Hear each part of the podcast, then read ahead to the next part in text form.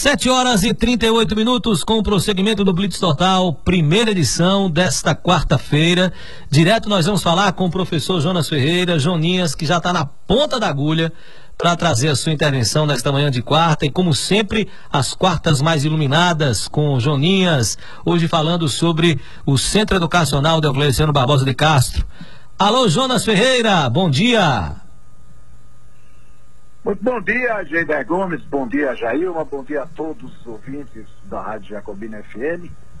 Olha, Geider, tudo começou, e você falou ainda, Cleciano, tudo começou com o Instituto Senhor do Bonfim, originário do vizinho município do mesmo nome, e que tinha como seu fundador aqui em Jacobina um professor de nome Deocleciano Barbosa de Castro o Instituto Senhor do Bonfim funcionou até 1953 em Jacobina, nas margens Rio do Ouro, onde hoje é o convento das freiras, ali ao lado do, do rio, e ocupava todo aquele quarteirão. Em 19 de março de 1954, surgia no governo Regis Pacheco, através de indicação do deputado federal Manuel Novaes, um novo colégio que encantaria o Instituto Senhor do Bonfim, não só nos equipamentos patrimoniais, bem como em todo o seu corpo docente, não só os que já ensinavam, como também os formandos. O novo colégio recebeu o nome de Deocleciano Barbosa de Castro em homenagem àquele que fundou o Instituto Senhor do Bonfim e que antecedeu a este novo colégio. Alguns dos primeiros docentes do Deocleciano foram provenientes do Instituto Senhor do Bonfim e que são também fundadores do Deocleciano. É, dentre outros, nós temos a professora Miriam Barberino, a professora Alcira Carvalho, Cirinha, como era chamada, a professora Elisete Rios, professor Florisvaldo Barberino, o médico, né? Professora Gabriela Coutinho, chamava-se Gabi, que esposa do ex, do deputado Edivaldo Valuar, o doutor Carlos Gomes, professora Beatriz Guerreiro, o doutor Adonias Moreira de Freitas, que foi inclusive o primeiro diretor-geral deste colégio do Decleciano. Claro que nós tivemos muito outros depois, o doutor Vicente Borges Paula de Barro, a, a professora Beca, o doutor Sabino Costa, a professora Anice Coutinho, Oliveira Coutinho, tivemos inúmeros outros competentes diretores do Deocleciano. Ressalte-se que a viabilização desse educandário, desse novo colégio, passou também por indicação do doutor Amarílio Benjamin, que era um santamarense, que aqui em Jacobina exercia a advocacia há muito tempo e que posteriormente ascendeu à Secretaria de Justiça do Estado da Bahia, chegando a ganhar notoriedade como ministro do Supremo Tribunal de Justiça da União. Foi também deputado estadual em várias legislaturas. Uma pessoa extremamente doada à educação e que teve sua passagem brilhante por Jacobina. Inclusive era tio da professora Miriam Baderino. É bom dizer também, Geider, que todo esse colégio da época é, tinha a obrigação de ter uma escola de nível 1 anexa, que era onde o formando futuros professores faziam seus estágios e aprimoramento para depois então exercerem a profissão o do Diocleciano, essa escola anexa ao Diocleciano, que servia para esse fim, era a nuclear, que hoje, hoje é o Frei José. Veja bem, senhores que nos ouvem, a responsabilidade e seriedade de como era tratada a educação. O Diocleciano, meus caros ouvintes, por possuir o melhor ensino, era procurado por todas as famílias da região para matricular seus filhos, trazendo grande desenvolvimento comercial para Jacobina, através de pensionatos, hotéis, aluguel de casas utilizadas por inúmeros estudantes de Irecê, Várzea Nova, Itaberaba, Mundo Novo, Morro do Chapéu, Piritiba, Miguel Comum, Capim Grosso, Serrolândia, Caé, enfim, toda a micro-região que buscava em Jacobina e em especial no Diocleciano a fonte do saber. Essa referência poderia, quem sabe, até nos dias de hoje, fazer de Jacobina uma cidade universitária. Claro que, dependendo de representação política, e que fosse sensíveis à nossa realidade. Mas, infelizmente, não estão nem aí. E, inclusive, a necessidade de satisfazer ao povo de Jacobina com algumas esmolas, como está acontecendo com alguns representantes jacobinenses, e que vieram de fora a ressalva. Mas o povo não está nem aí, o povo às vezes até merece. Pois é, o patrocínio maior de toda essa esculhambação política que ocorre nessa terra dos, dos ovulários. Mas veja bem, Eugênia, veja bem, eu, eu tive a, a honra de trabalhar com o primeiro professor licenciado em matemática de Jacobina e que era considerado um dos melhores professores do Diocleciano nos últimos 20 anos. Eu estou falando do professor Hugo Brasileiro Lanza e ninguém melhor do que ele para tratar desse assunto de Diocleciano e fazer explanação do que efetivamente representou o Diocleciano para todos nós. Vamos ouvir o nosso querido professor Hugo Lanza. Vendelau Guion, bom dia. Bom dia, professor Jonas. Bom dia, Geida. Bom dia, Jacobina.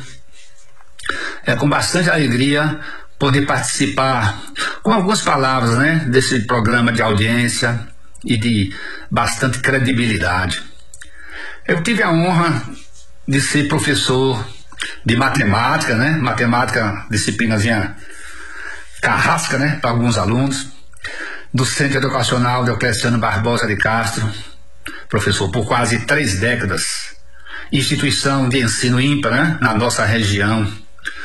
Um colégio por onde passaram vários alunos, hoje né, fazem parte da vida da nossa cidade, vários profissionais que enalteceram e enaltecem né, a nossa Jacobina. Nesse colégio, que foi a minha segunda casa, tive momentos de paz, honra e sabedoria. Aprendi muito com os colegas sábios né, ao meu lado. Não citarei nomes, né, pois posso até esquecer de alguém e, e não fica muito bom, né, professor?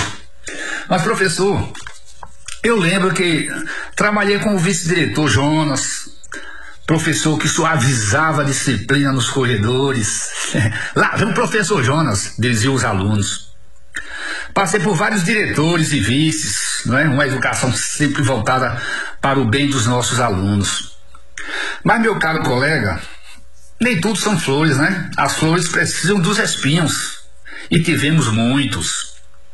Hoje o alunado tem livro, tem fardamento, tem merenda, tem transporte, tem informática e nem sempre tem o principal, a educação e o respeito pelos professores. Infelizmente, os nossos governantes viraram feras vorazes, né? gananciosas. Mas espero que o DEL, como carinhosamente chamamos, volte a ser a chama da sabedoria para os nossos jovens. Que os nossos políticos tenham sensibilidade.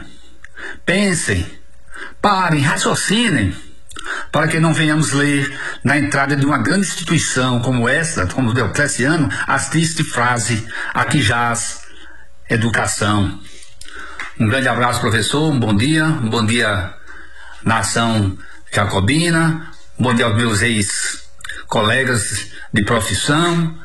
Um bom dia aos meus ex-alunos, né, que eu sempre gostei. E que a paz esteja com todos nós e que esse vírus venha desaparecer. Um abraço a todos. Olha aí, então, portanto, o professor Hugo Lanza, dando o seu diagnóstico, mostrando o amor que efetivamente tem por aquele educandário. E ele faz aí no finalzinho uma frase muito interessante, aqui jaz, né? E acho que é, é, a educação brasileira já faliu, já morreu. Esses últimos 20 anos conseguiram destruir, dilacerar a educação no Brasil com a participação principalmente de quem deveria colocar este pilar de desenvolvimento em qualquer país. Mas conseguiram, com roubalheira, com malandragem, destruir o que existe, talvez, um dos itens mais sagrados do desenvolvimento de um país. E está aí a educação de maneira, vivendo de maneira sui generis, né? Rastejando. Recentemente saem os números do IDEB, mostrando que a educação no Brasil é chulé, é lixo, principalmente no nosso estado, na Bahia, onde não se considera, onde não se tem a responsabilidade com o seu habitante, não tem, não tem responsabilidade com a população, com a sociedade. Estes sim ficarão marcados para o resto da vida. Na mente de todo brasileiro que se respeita. Eu estou falando brasileiro que se respeita, e não aquele brasileiro que faz parte da gandaia. Este não. O que aconteceu, aconteceu. Muito pelo contrário, são solidários à vagabundagem e à malandragem, como se trata a educação no Brasil. Para recuperar isso aí, vai demandar, no mínimo, alguns, alguns mais entendidos, no mínimo 30, 40 anos, para se reestruturar tudo que se jogou pelo solo, pelo chão e que não só se conformaram em jogar pelo chão, que pisotearam, esculhambaram, dilapidaram a educação. Mas olha, Geida, o Delqueciano hoje, ele é formado por 60 professores, tem coordenadores, nutricionistas, psicólogos, tendo na direção geral a professora Evelyn Macedo, tem um ensino, ensino médio em tempo integral, quer dizer, pela manhã e pela tarde, dois turnos, portanto, com 193 alunos nessa modalidade, alunos nessa modalidade, e no EJA, ou chamado tempo formativo, com 880 alunos, pertencendo no total de 1.073 alunos na sua totalidade nos três turnos.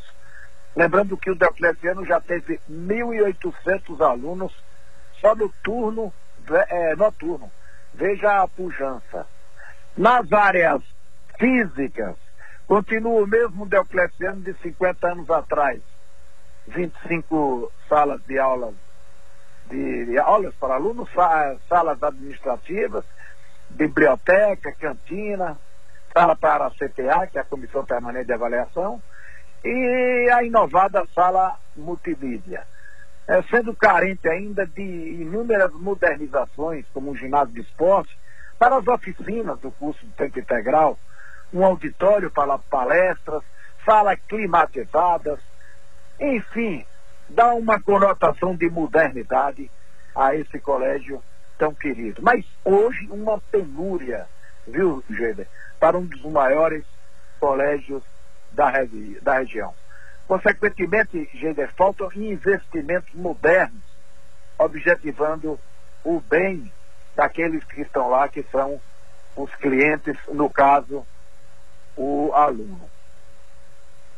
Olha, Geida, eu gostaria de, ao finalizar, mandar aqui os meus agradecimentos à minha nobre e querida professora Miriam Barberino, minha referência bibliográfica para que esta narrativa fosse possível. Mandar um beijão à minha querida professora Miriam Barberino, portanto. Abraço também a todos aqueles professores, e aqui eu não vou citar porque a quantidade é muito grande, é, mas eu quero abraçar a todos esses que contribuíram, que ainda contribuem para manter em atividade, pelo menos em atividade, o nosso querido Delcleciano. Mandar um abraço também ao professor Benedito Lemos, ao Arturo, a Jomar, a todos aqueles que sempre estão ali firmes, tomando a sua cervejinha lá no bar do Baixinho. Ok, Geider? Pra mim aqui, Jailma, que eu quero falar com o Joninhas, para conversar com ele aqui, que está trazendo esse assunto que é, confunde com a história de muito jacobinense, de pessoas da região. Você cita o Delcleciano e fez essa passagem pelo Instituto Senhor do Bonfim. É, a gente imaginar hoje, Joninhas, a quantidade de escolas, de unidades de ensino que Jacobina hoje possui, públicas e particular, sonhar que há mais de 50 anos a dificuldade que se tinha, né? Eu estava folheando o livro da professora Doraci Araújo Lemos, Jacobina, Sua História e Sua Gente. Uh, as pessoas iam para Senhor do Bonfim, né? o Instituto Senhor do Bonfim, criado pelo Deocleciano Barbosa de Castro. A coisa não estava indo bem por lá e com homens e mulheres pensando na educação, na melhoria da educação do jacobinense, fizeram o convite para ele vir para cá, né? Foi instalado o Instituto Senhor do Bonfim, depois ah, o Centro Educacional Deocleciano Barbosa de Castro, que formou grandes profissionais, grandes nomes e, como você bem disse, também é, até pessoas do mais alto gabarito a nível nacional, chegando a ministro do Estado e, e tudo mais. E pensar, Joninhas, que infelizmente você falou aí de 20 anos que vem sucateando, eu acredito que isso passa muito mais do que 20 anos. Já tem um bom tempo que a, principalmente a educação pública não vai bem das pernas, né? Falta Primeiramente, valorização do professor. Ontem saiu o resultado do IDEB que a Bahia melhorou os seus índices, né? ah, foi o, o, estado que mais cresceu da, depois do Paraná, né, os índices do IDEB. Só que ah, a falta a questão de, de, de, valorização do professor, antes do IDEB saiu uma, uma, uma um dado a nível eh, sul-americano, o Brasil tem um dos piores índices em termos de valorização do professor a estruturação das escolas, né? os recursos que muitas vezes têm são precários. Ontem eu nem sabia que você falaria sobre esse assunto hoje, né? nós só conversamos uh, na tarde e eu falei aqui no Blitz Total ontem, bem rapidamente, o que, do dinheiro que é desviado nesse Brasil, né? ao longo da história desse país e que poderia ser investido em merenda de qualidade, em escolas climatizadas. Eu fico a pensar, Joninhas, caro amigo Rádio 20, minha amiga, um, um, país tão rico, com tanto recurso que tem, a aprovação agora definitiva do Fundeb, né, a renovação do Fundeb, tanto dinheiro que as prefeituras Eita. recebem e nós estamos no, no, Nordeste e nós não temos isso, as salas de aula com ar-condicionado. Isso não é luxo, não. Isso é uma questão tá de necessidade, Jonias. O jeito é. Nunca se investiu tanto em educação como no governo Lula e no governo Dilma. Foram bilhões e bilhões de reais. Só que não chegavam ao destino. Eram dinheiros desviados, roubados escandalosamente. Se destinavam bilhões e bilhões para a educação e ninguém via. Onde é que está esse dinheiro? Aplicado aí 10, 20% ou 15% e o restante no bolso dessa turma. E aí? Então, a gente viu aí recentemente nessa vasculhada da Lava Jato, reitores, verdadeiros ladrões do dinheiro da educação. Verdade. Um até de Santa Catarina se suicidou. É verdade. Suicidou. Então, o de Rio de Janeiro é vazio, acho que está gozando esse dinheiro roubado lá pro lado das Ilhas Canárias ou lá no, no Caribe. Então tem de haver uma reestruturação, não só no que diz respeito à própria parte educacional, né, didaticamente falando, como também as pessoas que se coloquem coisas, pessoas sérias para conduzir a educação. É o círculo vicioso da coisa, né, Joninhas? Exato, quer ver um exemplo, aí, quer ver um exemplo que eu dei? Olha o dinheiro que vem para transporte escolar. Era para transporte escolar, qualquer semelhança com a realidade que você vive, que eu vou dizer aqui, ouvinte, é coincidência. Era para transporte escolar ser ônibus sucateado, com pneu furado ou remendado, com, ônibus que quebra, com ônibus sujo, com estofado que não presta. Mas por que, que isso ocorre? Eu estou falando de um modo geral, não estou especificando localidade, não. Qualquer semelhança com a realidade que você conhece é mera coincidência. Sabe por que, que isso acontece? Porque meu amigo, que é cabo eleitoral, me apoia na campanha política e tem linha de ônibus, tem ônibus para servir de transporte. Aí eu ganho a eleição, fulano me, me auxiliou na campanha e eu, para retribuir aquela ajuda, ele colocou inclusive ônibus para os comícios e agora ele quer ter uma linha para transportar o aluno. Só que eu não penso na qualidade do ônibus, eu contrato e coloco esse ônibus nessa qualidade.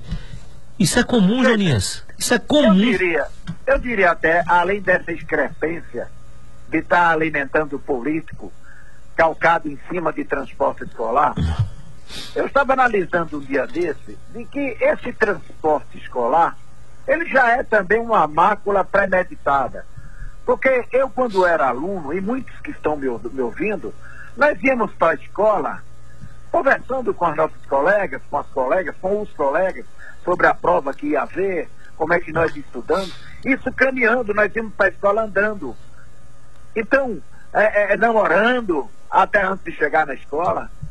Então, hoje, esse transporte escolar, isso é uma ilusão, que está batendo, inclusive, os alunos dentro da área urbana. Eu teria, eu teria os ônibus escolares para a zona rural, para trazer os alunos mais distantes, nem no mínimo se convencionava 4, 5 quilômetros.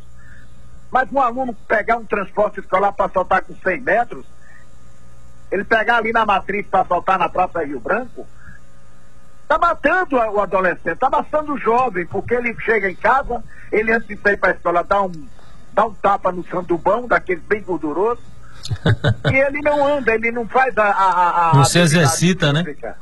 E ele vai ser um futuro cardiopata. A gente está vendo aí garotos com 12 anos de idade hipertensos. A gente está vendo aí crianças com 9, 10 anos diabéticos. Porque não faz o exercício do dia a dia como nós fazíamos. Então, por que não determinar que esse transporte escolar seja somente para a zona rural? E os da cidade vão para sua escola andando até uma maneira de apreciar os, o, a cidade. Então, infelizmente, jeito acontece isso e eles são destinados, eles são premeditados para entregar a políticos para usufruir em cima disso, como tudo que acontece no, Bahia, no Brasil, para maldade tudo é perfeitamente calculado, perfeita, perfeitamente premeditado, para indicar, para acontecerem os novos ricos. Quando se pensou em fazer a Copa do Mundo no Brasil, já foi tudo calculado, tudo estruturado. Com essas novas é arenas. Eu, eu disse na rádio, eu disse aí na emissora, que esses estádios seriam a formação, a, o aparecimento de novos ricos no Brasil, verdade. novos arquimilionários, e não deu outra. Eu disse, inclusive com conhecimento de causa, que o estádio Otávio Mangabeira não poderia ser demolido, um estádio moderno, bonito, um estádio talvez um dos únicos do Brasil mais ventilados, porque entravam a, a, o oxigênio, o ar, de lá daquela região da Azaré, daquele bairro ali da Avenida João Angélica, passava por dentro do estádio e saía no dique do Tororó, um estádio perfeitamente com, com sua nova estrutura que foi feito no anel superior, não tinha necessidade de demolição, mas foi demolido, foi demolido e hoje, hoje existem políticos investigados pela Lava Jato justamente por desvio, político baiano, diga de passagem por desvio pela construção de, desse estádio. Não só de Jacobina, ou desculpe, de Salvador, da Bahia, da Bahia né? como de outros estados. O, do, Brasil, o do Distrito Federal, o do Distrito Federal, um bilhão e meio de reais, Junias. Um Isso, bilhão e meio de reais. Isso aí nego meteu a mão no mínimo em 70%. Como eu disse, são os novos milionários do Brasil e ficou por isso mesmo. E vai ficar por isso mesmo, porque a Lava Jato não funciona tão bem como começou. Já não temos judiciário forte no Brasil para punir. A cada dia estão liberando os marginais, bandidos. E aí nós ficamos aqui à mercê das autoridades. Eu não sei como é que tão pouca gente comanda um país de 210 milhões de pessoas dele. Olha, é, um bilhão e meio de reais para a construção do Mané Garrincha, do novo Mané Garrincha. a Arena Pantanal, com a expressão de futebol, tá lá. O, o Brasília, o governador Ibanês, colocou a mão pro céu porque conseguiu passar para iniciativa privada para tirar o, um recurso que por, por mês consome aos cofres públicos mais de um milhão de reais para manter o estádio.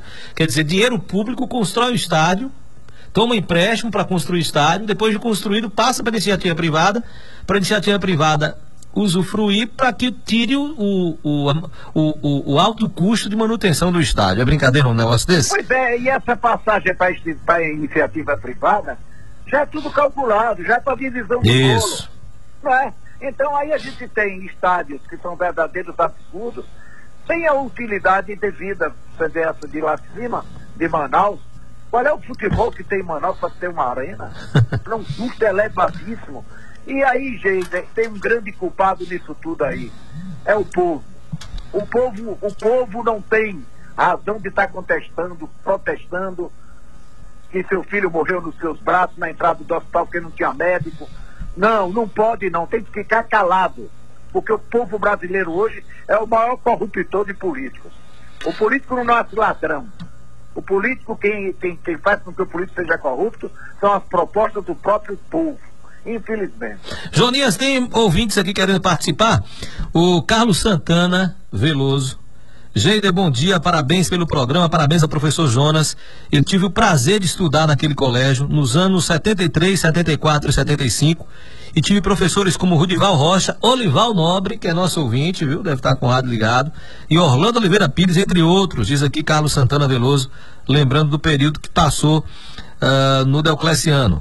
Bom dia, Geida. Pois não. Eu não queria citar todos os, os colegas, os professores, porque é, é, é uma quantidade muito grande de celebridades, de pessoas que passaram por aí, que se doaram, se dedicaram, remuneração quase que inexpressiva, e, mas que se dedicaram, jogaram seu amor lá dentro. Era a doação do magistério Geider. Pois é, são muitos que ali passaram, né? O Jairinho aí de Cachoeira Grande, bom dia, professor Jairo, bom dia, Geida, Jailma, professor Jonas, professor Hugo, e quanto pelo menos aos transportes, falta uma ação maciça do nosso judiciário. Não sei por pois não há uma investigação dos poderes legislativos. Ele está falando aqui sobre a questão do transporte, né? Quem mais aqui? Parabéns, professor Jonas. Estudei no Deocleciano Barbosa de Castro. Bons professores e um colégio de referência em toda a região, diz o Júlio César Vilas Boas. Ah, o, o George está dizendo: lembro do pão com carne de Dona Crava vendido na porta do colégio que eu só podia comer uma vez por semana. E as petas, ah, as petas, ele está lembrando aqui duas petas também, tá bom? É, é, gente, era muito bacana. Eu, quando estudei também no Diocleciano, a, a dona Crava era uma pessoa fantástica. Comprava com dinheiro ou sem dinheiro. Nem que ela tomasse o tom, mas o pãozinho de carne era garantido. E as petas eram fantásticas. Olha, aqui tem mais, tem mais ouvintes participando. A Dilma do Santos Paturi, fui aluna do Deocleciano, do Deocleciano e do professor Jonas, ela está lembrando que foi sua aluna. A Cledinalva Novaes, Colégio Deocleciano, agora a saudade bateu, também participando com a gente. O Leandro Oliveira, doutor Leandro Oliveira, bom dia, Geida. Um povo que não reconhece o passado e sua história, não sabe agir no presente. Parabéns a você e a Joninhas em resgatar nossa cultura e histórias. Parabéns a vocês, comunicadores e, sobretudo, nossos professores. Seríamos um país mais sério se valorizássemos nossos mestres e nossa educação, diz aqui o doutor Leandro Oliveira. O Luciano Belitardo, Dudu, lá de Orolândia. Diga a Jonas que o Decleciano sempre foi referência. Estudei lá meus quatro anos de ginásio e só tinha feras. O Walter Ney Oliveira tá aqui dizendo quem estudou no Decleciano e não tomou carão do saudoso porteiro Zé Poeta, viu? Pois o... é. Walter Ney sempre trazendo muito interessante a figura do Zé Poeta. Então tem, tiveram outros também, muito bacana, o Valmor, que era porteiro. Quer dizer, todos esses nos trazem muitas lembranças e lembranças belas do jeito Coloca essa imagem na tela aí, Joninhas, você não está na internet, mas eu vou, vou lhe passar essa foto, foi Thelma Belitardo, que é nosso ouvinte também nos passou, uma fotografia, eu me recordo, acho que foi o desfile de 7 de setembro, que comemorou os 50 anos do Euclesiano, e aqui ela mandou essa foto pra gente aqui, olha ela na foto, ali óculos escuro. À esquerda, primeira esquerda, Guionaldo, Vupiana Morim, Dona Telma, João Brandão, Edelmi e professor Jonas Ferreira, mais cabeludo com óculos escuros de John Lennon. Eu sou, eu sou conhecedor dessa foto que Thelma nos mandou. Ah, já lhe mandou isso também. Aí, isso aí foi em comemoração ao cinquentenário do foi- Diocleciano. Isso. O E foi um desfile de hoje- 7 de setembro, não foi, Joninhas? Foi, 7 de Foi, setembro me nós recordo. Conseguimos agregar inúmeras pessoas, é, porque o Diocleciano, Geida, teve na sua constituição, na sua formação estudantil, eu, eu não estou falando em referência a essa foto, mas inúmeras celebridades pelo Brasil inteiro são distribuídas aí pelo Brasil inteiro. A representatividade do Diocleciano foi muito forte para todos que aqueles que passaram por lá, por lá, e por isso é que ele é adorado até hoje. Olha aí as manifestações. Isso, exatamente. As boas recordações e as manifestações né, de saudosismo que, que a- o Diocleciano eh, proporcionou. Olha aqui minha esposa falando aqui, viu? Marta, que estudou e também no Diocleciano, diz que ela, ela cansou Dona Cravo e seu Crispim também, comendo peta lá, viu? Ah, Pois é. Na, na porta do Diocleciano. Bibia está dizendo aqui, bons tempos o Diocleciano, Joninhas, meu professor de Química. Por ali passearam muitos professores bons. Hugo Lanza, Benedito Lemos, Carlos Jorge e companhia. Diz aqui Bibia também participando. Joninhas, você já tem algo aí na sua cartola já pronto para semana que vem? Como é que é? Mas, Geida, para a semana nós vamos entrar num assunto que vai trazer muitas mumunhas, né? Nós vamos falar um pouquinho de política, Geida. Né? Qual é a história política de Jacobina? Né? De onde é que veio tudo isso aí? Quais foram os absurdos cometidos, né? Então nós vamos tratar do assunto que é- traz muita, muita irreverência, mu- muita movimentação no meio das pessoas, da sociedade, e tentaremos falar sobre política antiga e política recente. Mas claro que dentro de um contexto não de rivalidade, não de revanchismo, não, nós vamos jogar alguma coisa que nós possamos compilar e jogar para que o ouvinte entenda, principalmente os mais modernos, quem foi Galdino César de Moraes, quem foi Ernestino Pires, que ele passa ali na, na Rua dos Índios e vê o nome, Ernestino Pires, mas quem foi Ernestino Pires? E ele vai ter essa resposta, né? Principalmente os mais jovens, e a oportunidade dos mais antigos também relembrarem tempo em que a política era ferrenha, era mais ou menos similar à que é hoje, mas que tinha um destino diferente, né? Não existia as celeumas posteriores, não existiam as brigas terríveis que se continuassem, né? Só para que você tenha um- uma ideia, é, o coronel Ernestino Pires, ele era inimigo do coronel Galdino César de Moraes. E eles, apesar dessa inimizade política, quando se ventilou fazer a usina de iluminação de Jacobina, os dois se uniram para que Jacobina tivesse uma iluminação, que era a usina proveniente da usina lá do Rio do Ouro. Então, em prol de Jacobina, em prol do seu desenvolvimento, vamos nos unir. Então, os antigos raciocinavam, né? E os modernos, como é que acontece? É. Tudo nós devemos conversar. Bem oportuno, Ok, ok. bem oportuno. Um abraço fraterno, Joninhas. Tudo de bom, Geide, para você, para os ouvintes, para Jailma. Muito obrigado pela atenção a todos. Até lá.